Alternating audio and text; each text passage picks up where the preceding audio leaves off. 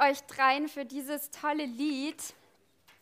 Das ist im Moment echt eines meiner Lieblingslieder, weil so viel davon drinsteckt, was wir als Gemeinde wollen. Das ist so ein, ein starkes Gebet und da steckt so viel drin, auch, auch was uns so wichtig ist jetzt für diese Visionspredigtserie, für diese Zeit, in der wir gerade sind, wo es ganz viel darum geht, wir wollen ein Segen sein für diese Welt. Wir wollen mehr von, von Gottes Reich in dieser Welt sehen. Und ähm, ich finde das total stark. Die letzte, der letzte Vers in diesem Lied ist, ähm, We are your church, we are the hope on earth. Wir sind deine Gemeinde, deine Kirche, wir sind die Hoffnung dieser Welt. Und wenn wir das singen, dann singen wir das nicht, weil wir uns so toll fühlen, wir sind die Hoffnung dieser Welt und alles andere ist ganz schlimm, sondern weil Gott einen Auftrag hat für uns als Gemeinde, für seine Kirche. Und unser Auftrag ist es, Hoffnung dieser Welt zu bringen. Und darüber soll auch heute die Predigt gehen, ähm, unter anderem Hoffnung wird äh, noch später in dieser Predigtserie auch ein großes Thema sein. Heute möchte ich noch ein bisschen mehr über diesen Auftrag sprechen, den wir haben. Und ähm, das ist jetzt Teil 3 der Predigtserie. Wir hatten letztes Mal und vorletztes Mal schon eine Predigt dazu. Und dann wird es noch vier weitere Predigten geben. Also wir nehmen uns da bewusst Zeit für diese Predigtserie über unsere Vision, weil uns das ein sehr, sehr wichtiges Thema ist. Und ganz kurz nochmal äh, als Zusammenfassung die letzten beiden Predigten. Worum ging es da?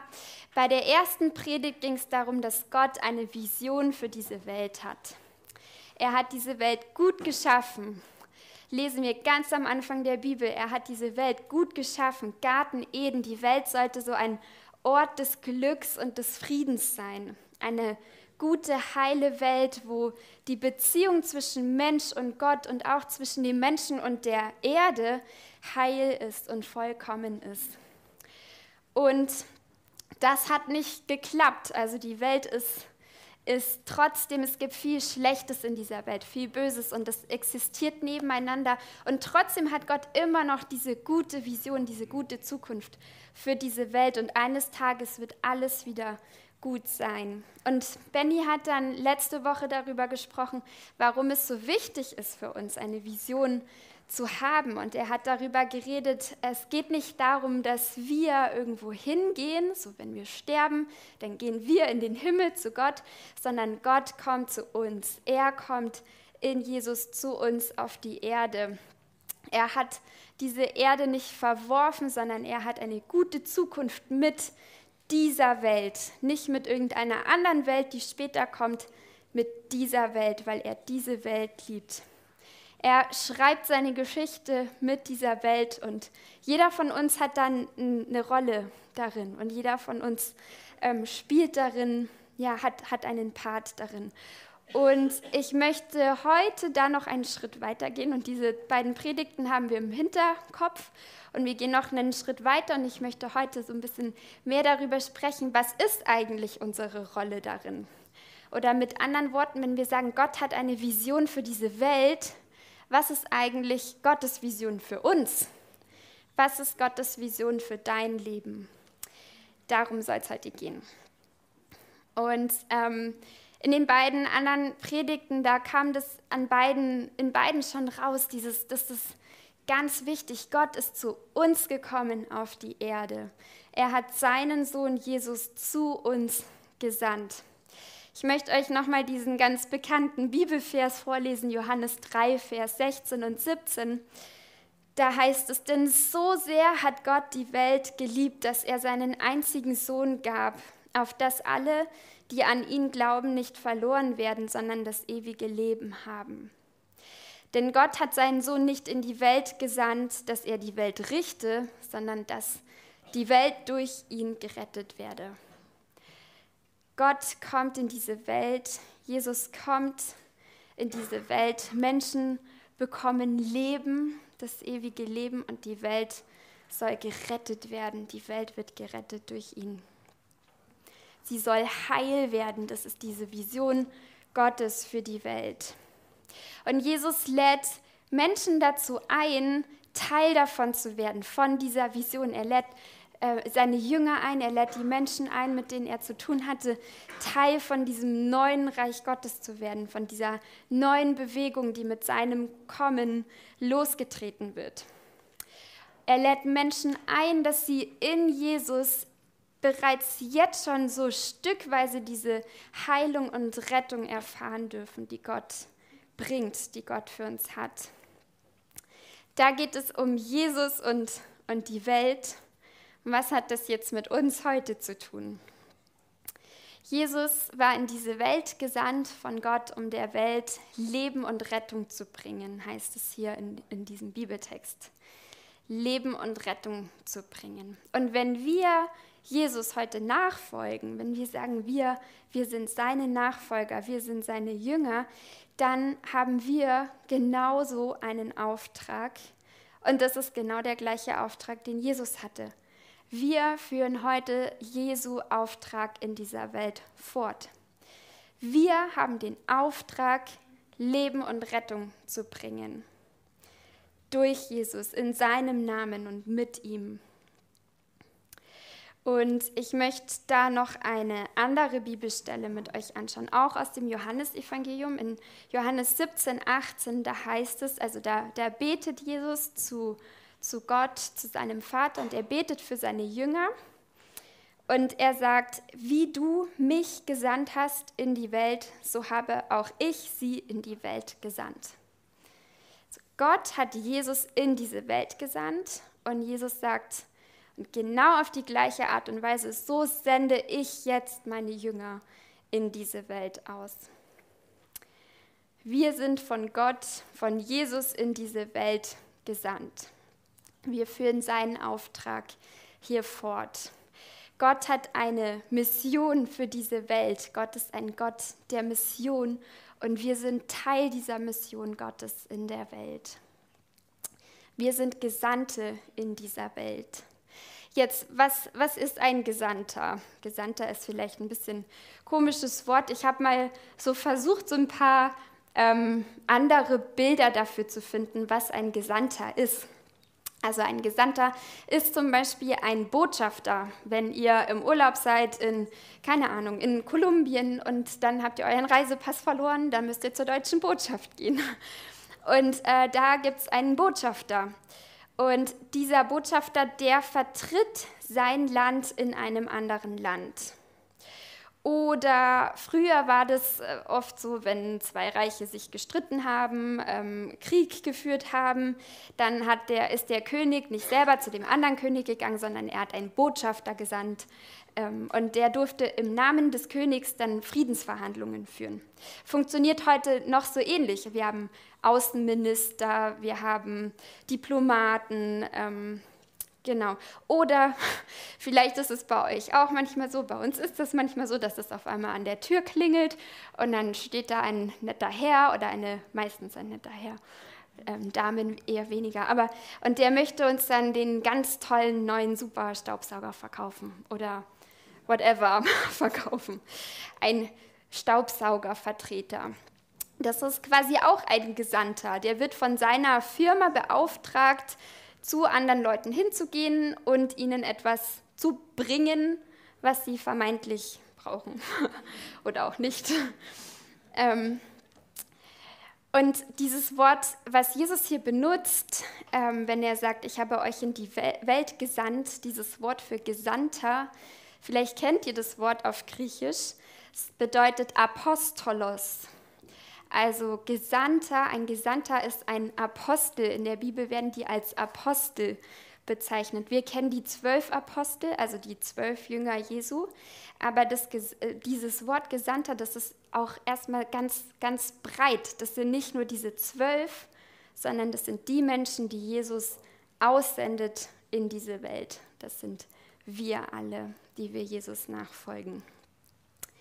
Jetzt, was zeichnet einen Gesandten aus? Ein Gesandter wird von jemandem zu jemand anderem geschickt mit einem bestimmten Auftrag. Er bekommt einen Auftrag und er soll diesen Auftrag, er soll zu jemandem hingehen und dem etwas übermitteln. Ein Gesandter ist ein Stellvertreter, das heißt, er verkörpert nicht sich selbst, sondern er steht für jemanden anderes oder für etwas anderes, zum Beispiel für ähm, eben sein Land oder für eine Firma oder was auch immer. Und er hat von demjenigen, von dem er geschickt wird, eine Erlaubnis bekommen. Er hat quasi eine Autorität bekommen. Er darf im Namen von jemand anderem reden und handeln. Und das ist ein, ein ganz wichtiger Punkt. Und so ist es bei Jesus auch. Er sendet uns in diese Welt und er gibt uns die Erlaubnis, für ihn zu sprechen und zu handeln, sein Stellvertreter zu sein in dieser Welt. Und wenn wir uns aus dieser Bibelstelle die nächsten Verse noch anschauen, dann wird es noch viel konkreter. Das möchte ich gerne gemeinsam mit euch tun. Das war jetzt gerade Vers 18 und wir lesen jetzt weiter in Vers 19 und dann noch die Verse 22 äh, und 23. Da heißt es dann weiter, also Jesus betet immer noch zu seinem Vater für die Jünger. Ich heilige mich selbst für sie, auf dass auch sie geheiligt seien in der Wahrheit. Und dann, und ich habe ihnen die Herrlichkeit gegeben, die du mir gegeben hast, auf dass sie eins seien, wie wir eins sind. Ich in ihnen und du in mir, auf dass sie vollkommen eins seien und die Welt erkenne, dass du mich gesandt hast und sie liebst, wie du mich liebst sehr geballt, diese, diese Verse. Und was, was äh, mir sofort ins Auge springt, wenn ich das lese, ist, es ist immer ein so wie du mir, so ich ihnen. Das ist immer die gleiche Struktur. Jesus sagt eigentlich in jeder Aussage, das, was er von Gott bekommen hat, gibt er den Jüngern. Das haben die Jünger auch. Das gibt er an sie weiter. Und ich habe mal versucht, ein bisschen eine Übersicht darüber zu machen, damit man das mehr auf einen, äh, einen Blick hat. Also Jesus sagt, wie du mich gesandt hast in diese Welt, so sende ich sie, die Jünger. Ich heilige mich für sie, damit auch sie geheiligt sind. Die gleiche Herrlichkeit, die du mir gegeben hast, habe ich ihnen gegeben wie wir eins sind, sollen auch sie eins sein. Du in mir und ich in ihnen, und wie du mich liebst, liebst du sie. Das muss man sich mal auf der Zunge zergehen lassen. Das sind unglaublich starke Aussagen, die Jesus hier macht. Und ich glaube, mit diesem, dass wir gesandt sind in diese Welt, da geht ganz viel mit einher.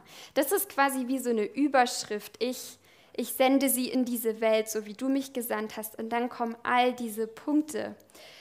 Und ich glaube, dass das ganz, ganz viel, dass alle diese Punkte ganz viel mit unserer Identität zu tun haben. Gesandter zu sein in dieser Welt ist ist nicht etwas, was wir machen, das ist etwas, was wir sind. Das ist Teil unserer Identität. Wir sind geheiligt, wir haben die gleiche Herrlichkeit wie Jesus. Wir sollen eins sein. Jesus lebt in uns. Wir sind von Gott geliebt. Und ich möchte die einfach kurz was zu diesen einzelnen ähm, Aspekten sagen, weil da einfach wahnsinnig viel drinsteckt. Und ich fange nicht der Reihenfolge nach an, sondern ich fange bei dem letzten an. Wir sind geliebt. Wir sind geliebt von, von Gott, von unserem Vater im Himmel. Und ich glaube, wenn wir darüber sprechen, dass wir Gesandte sind in dieser Welt, ist es unglaublich wichtig, dass wir da, darüber sprechen als allererstes, dass wir geliebt sind von Gott, weil es nicht darum geht, was wir tun, ob wir jetzt äh, hier diesen Auftrag immer zu 100 Prozent ausfüllen oder nicht. Wir sind geliebt, egal was wir tun, egal was wir machen, egal ob wir uns da total reingeben oder überhaupt nicht. Wir sind von Gott geliebt. Und das steht vor allem anderen. Das ist unsere Identität. Wir sind geliebte Kinder Gottes.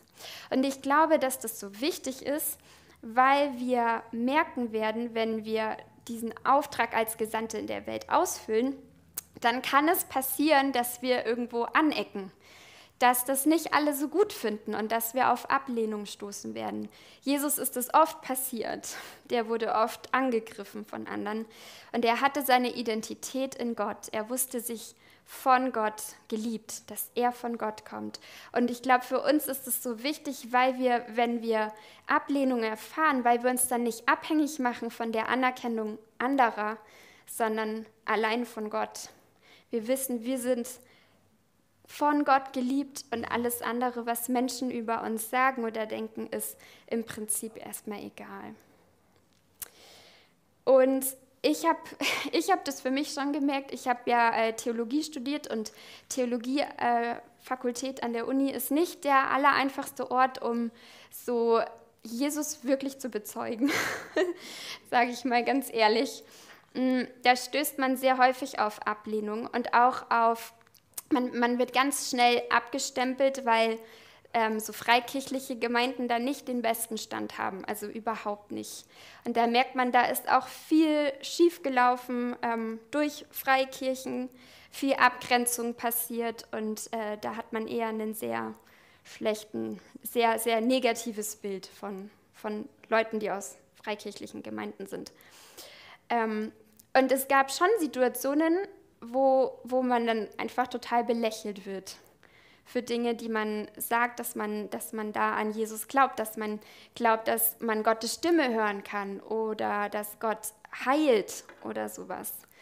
Und, ähm, und ich habe gemerkt, natürlich macht es was mit mir, wenn man so schief, also wenn man einfach die Blicke der anderen merkt und du merkst, okay, das finden die jetzt richtig komisch. Ähm, und trotzdem weiß ich, ich bin nicht abhängig davon, was andere über mich denken, weil ich weiß, was Gott über mich denkt.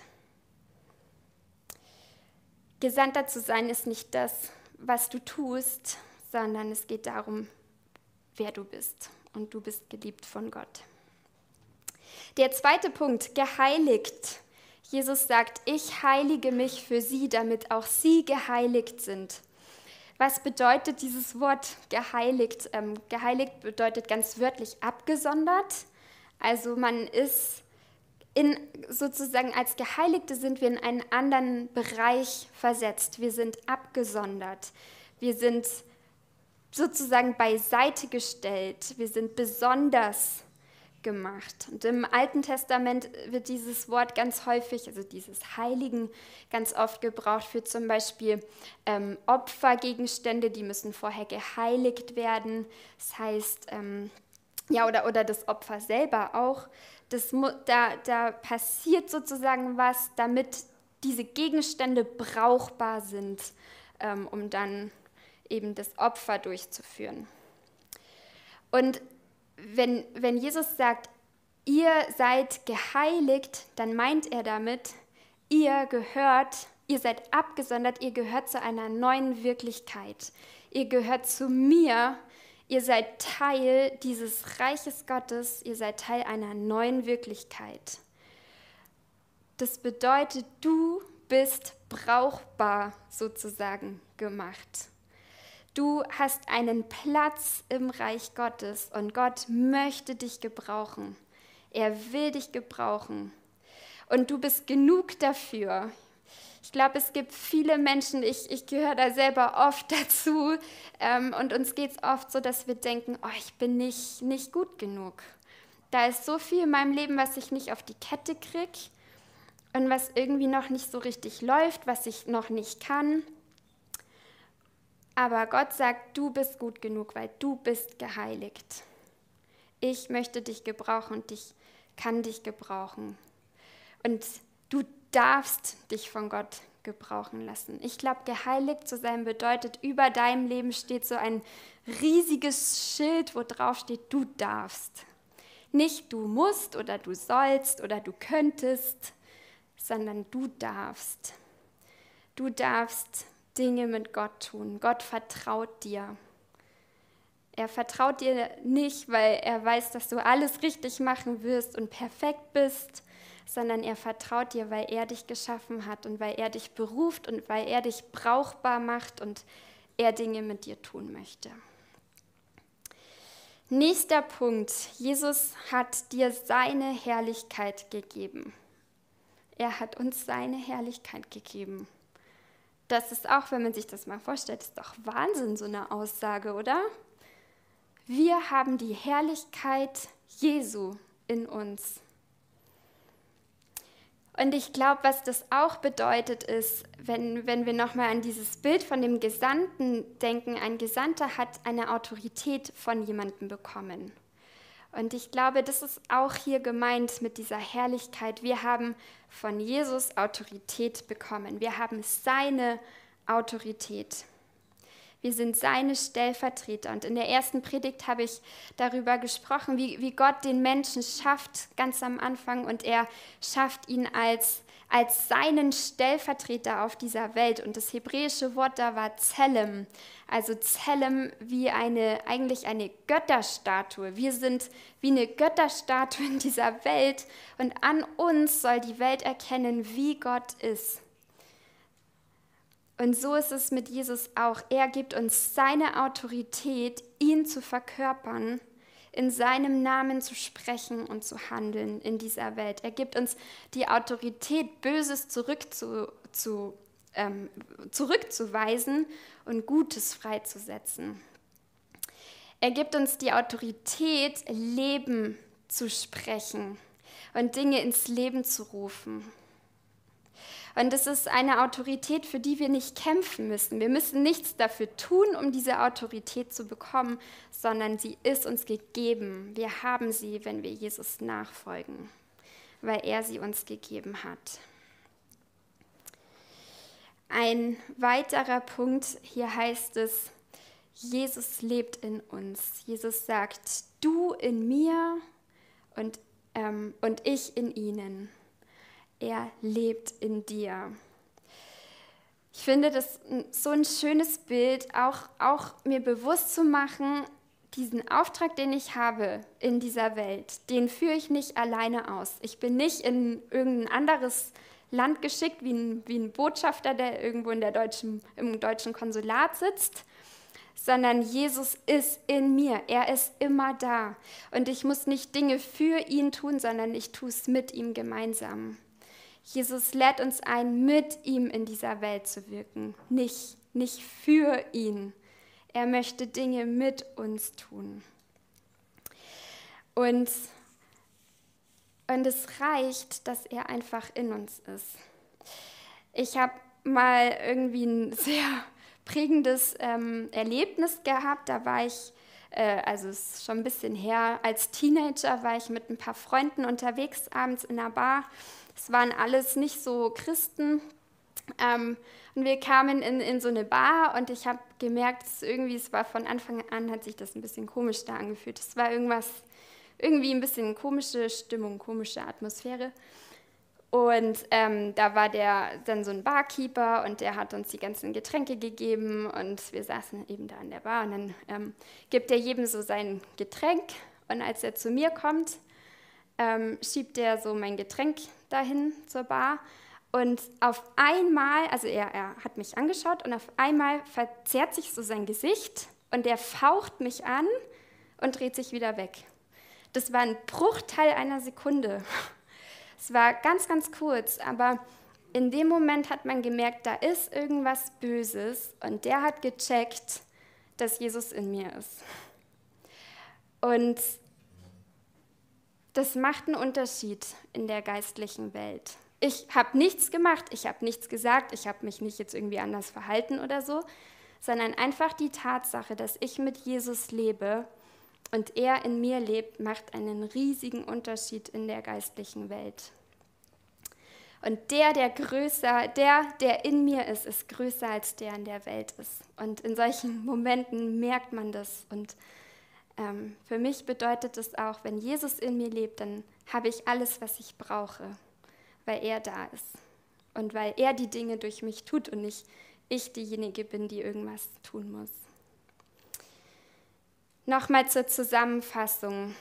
Was ist jetzt diese Vision Gottes für unser Leben, für dein Leben? Was bedeutet es, Gesandter zu sein in dieser Welt? Wir sind gesandt, um Gottes Leben und Rettung in diese Welt zu bringen. Wir führen den Auftrag Jesu fort. Wir sind geliebt. Es geht nicht darum, was du tust, sondern wer du bist. Du hast deine Identität in Gott. Du bist geheiligt. Du darfst Dinge tun. Gott vertraut dir. Dir ist Gottes Herrlichkeit gegeben. Du hast Autorität im Namen Jesu zu sprechen und zu handeln. Und Jesus ist in dir, er lebt in dir. Du hast alles, was du brauchst. Gottes Vision für dein Leben ist nicht, dass du an Jesus glaubst und ab und zu mal ehrenamtlich in der Gemeinde mithilfst. Das ist auch super. Wir freuen uns über alle Ehrenamtler. Aber das ist nicht Gottes Vision für dein Leben, sondern Gottes Vision für dein Leben ist, dass du auflebst in seiner Gegenwart, dass du zu dieser Fülle des Lebens kommst in seiner Gegenwart und dass du Leben und Rettung in diese Welt hineinbringst, in jedes Umfeld, in dem du dich bewegst, dass überall da, wo du hingehst, Reich Gottes hereinbricht, weil Jesus in dir ist. Gottes Vision für unser Leben ist, dass wir Glaube, Hoffnung und Liebe in diese Welt hineinbringen. Und diese Welt braucht es sehr. Gottes Vision für dein Leben ist, dass aus deinem Mund Worte des Lebens kommen, Worte der Ermutigung, Worte, die Hoffnung verbreiten. Dass deine Hände Samen säen und pflanzen und wir hatten, wir hatten in den letzten Predigten dieses, dieses Bild von dem Garten, dass deine Hände Leben erzeugen in diesem Garten. Dass deine Hände helfen und andere segnen. Dass deine Füße dich an Orte bringen, wo Gottes Liebe am meisten gebraucht wird. Dass deine Augen sehen, wo Gott am Wirken ist. Du bist ein Geschenk Gottes an diese Welt. Und vielleicht ist euch aufgefallen, dass ich einen Punkt aus dem, aus dem Bibeltext ausgelassen habe, wenn ihr ganz aufmerksam wart. Jesus sagt, so wie wir eins sind, sollen auch sie eins sein.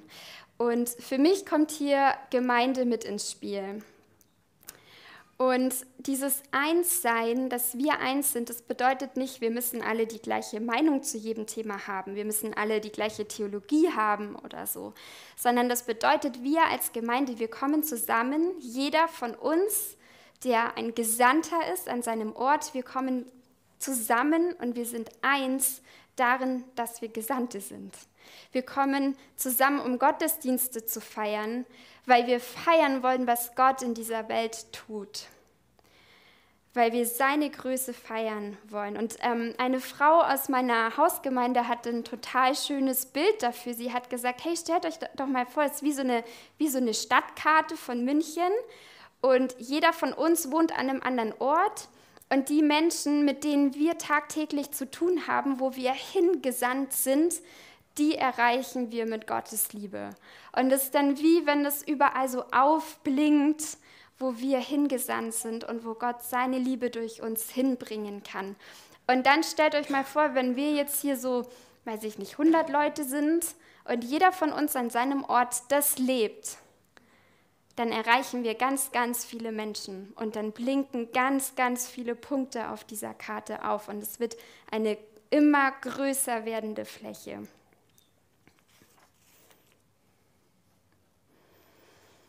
Das bedeutet für uns als Gemeinde auch, wir wollen gar nicht jetzt auch im Rahmen dieser Visionsserie gar nicht so viele neue Programme starten oder so, sondern wir glauben, jeder von uns ist gesandt dahin, da wo du bist.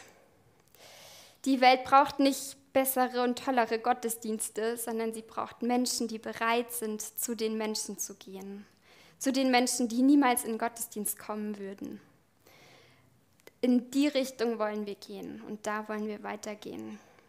Und mich fordert es heraus, muss ich euch ganz ehrlich sagen, mich fordert es heraus und ähm, vielleicht dich auch.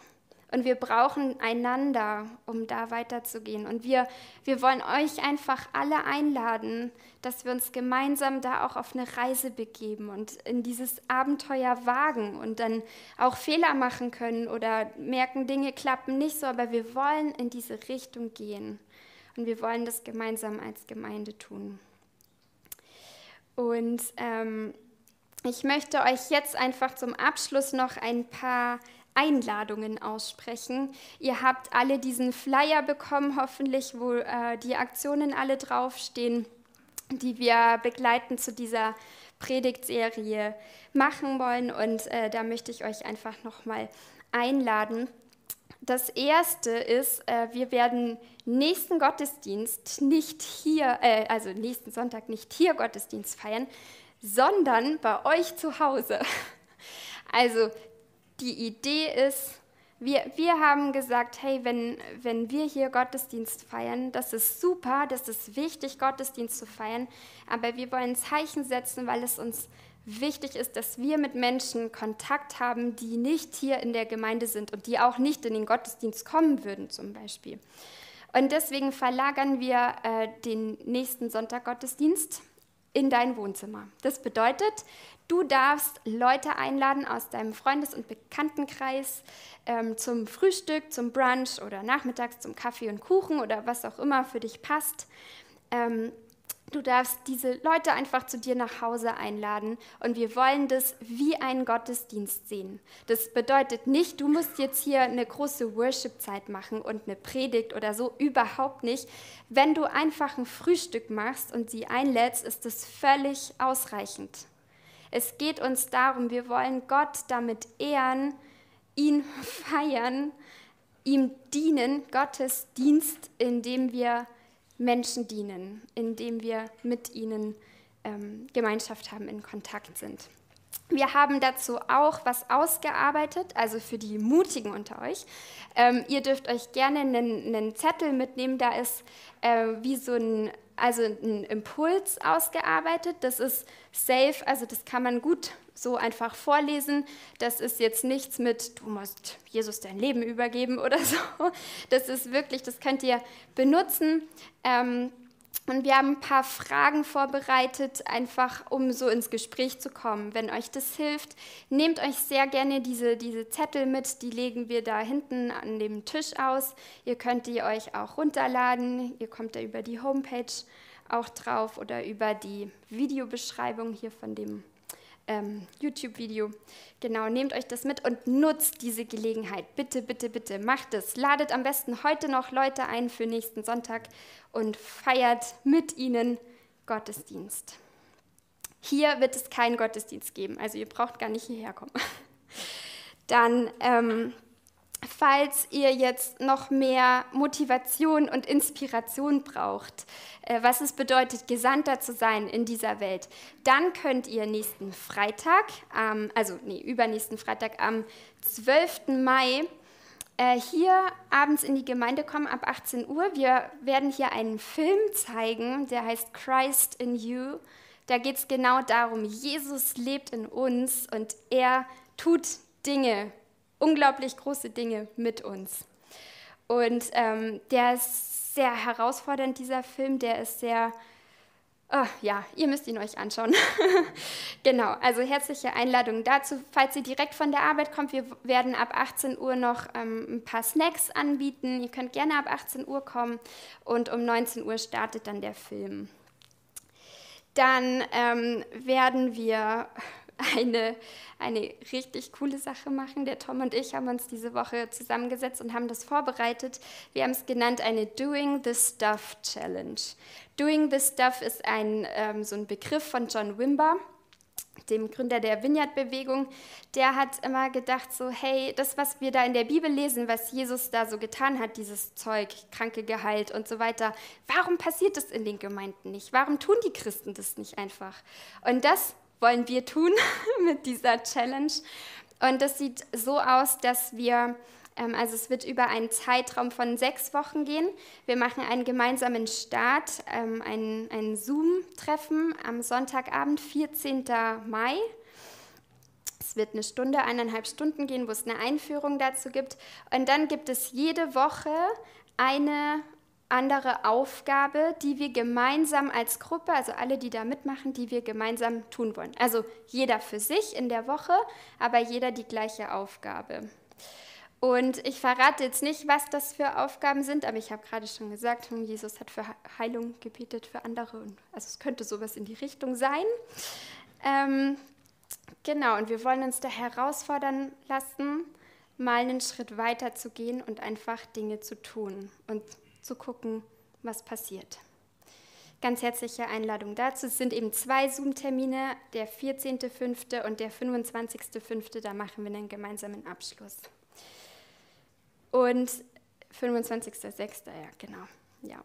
Und dann ähm, mache ich hier einen Punkt und ähm, es wird nachher noch, ähm, noch eine Info geben zu dem Thema Gebet, weil wir da einfach auch, soll ich gleich noch sagen?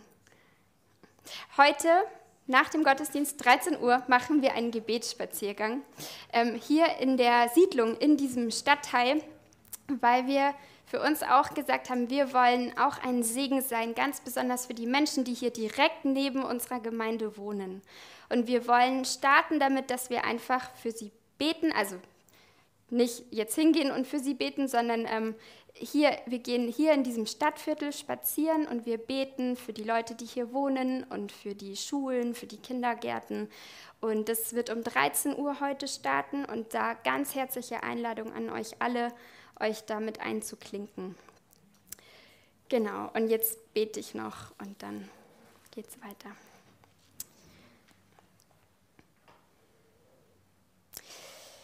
Jesus, du sendest uns in diese Welt, um Rettung und Leben zu bringen. Und Herr, das ist so ein großer Auftrag, so ein großer Auftrag, den du hattest, als du in diese Welt gekommen bist und den wir jetzt weiterführen dürfen mit dir. Und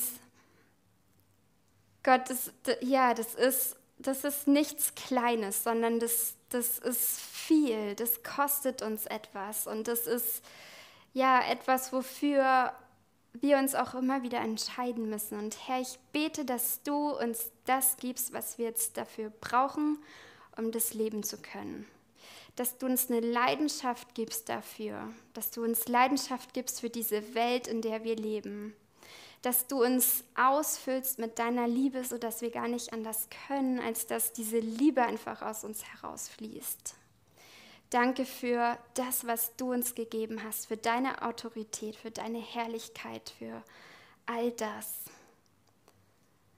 Und Jesus, wir wollen das nehmen und wir wollen darin leben und wir wollen darin wachsen und Schritte weitergehen und ja, in dieses Abenteuer mit dir immer mehr hineinwachsen, Herr komm und begleite du uns in diesem ganzen Prozess, sei du da und geh mit uns und lass uns dich erleben darin, lass uns verändert werden von dir und lass uns erleben, wie du durch uns wirkst und wie ja, sich Dinge in dieser Welt verändern, wie Dinge zum Leben kommen und aufblühen. Amen.